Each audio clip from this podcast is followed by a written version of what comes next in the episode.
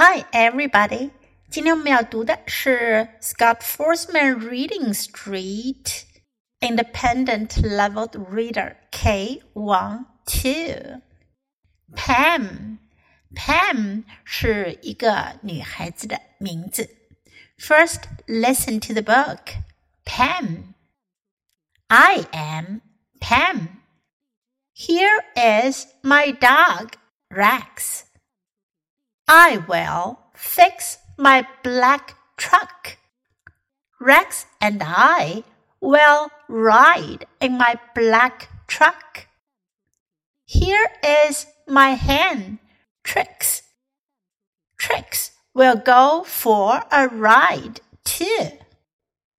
Here is my big ox, Max.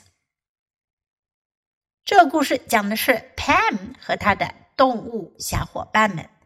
I am Pam. I am 表示我是，可以用来介绍自己是谁。I am. Here is my dog. Here is 这个句型呢，用来介绍别的人或物。Here is 这是。Here is 连起来呢，可以读成 Here is. Here is my dog. Dog 狗。Rex Rex 是狗的名字，这是我的狗，my 是我的。I will fix my black truck. Fix 是修理的意思，black 黑色的，truck 卡车。I will 表示我将要，我会，我将要修理我的黑色卡车。Rex and I will ride in my black truck。Ride 表示达成、驾驶。雷克斯和我将会达成我的黑色卡车。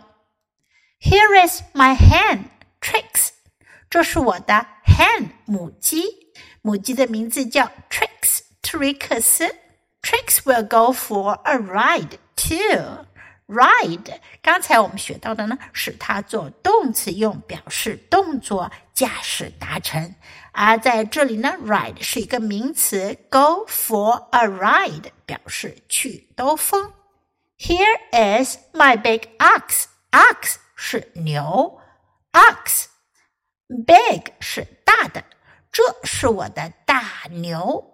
Here is my big ox, Max. Max，it's his name. Max 是牛的名字，麦克斯。Okay, now let's read the book together. Pam. I am Pam. Here is my dog, Rex. I will fix my black truck.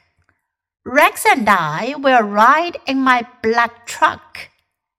Here is my hen, Trix. Trix will go for a ride too. Here is my big ox, Max.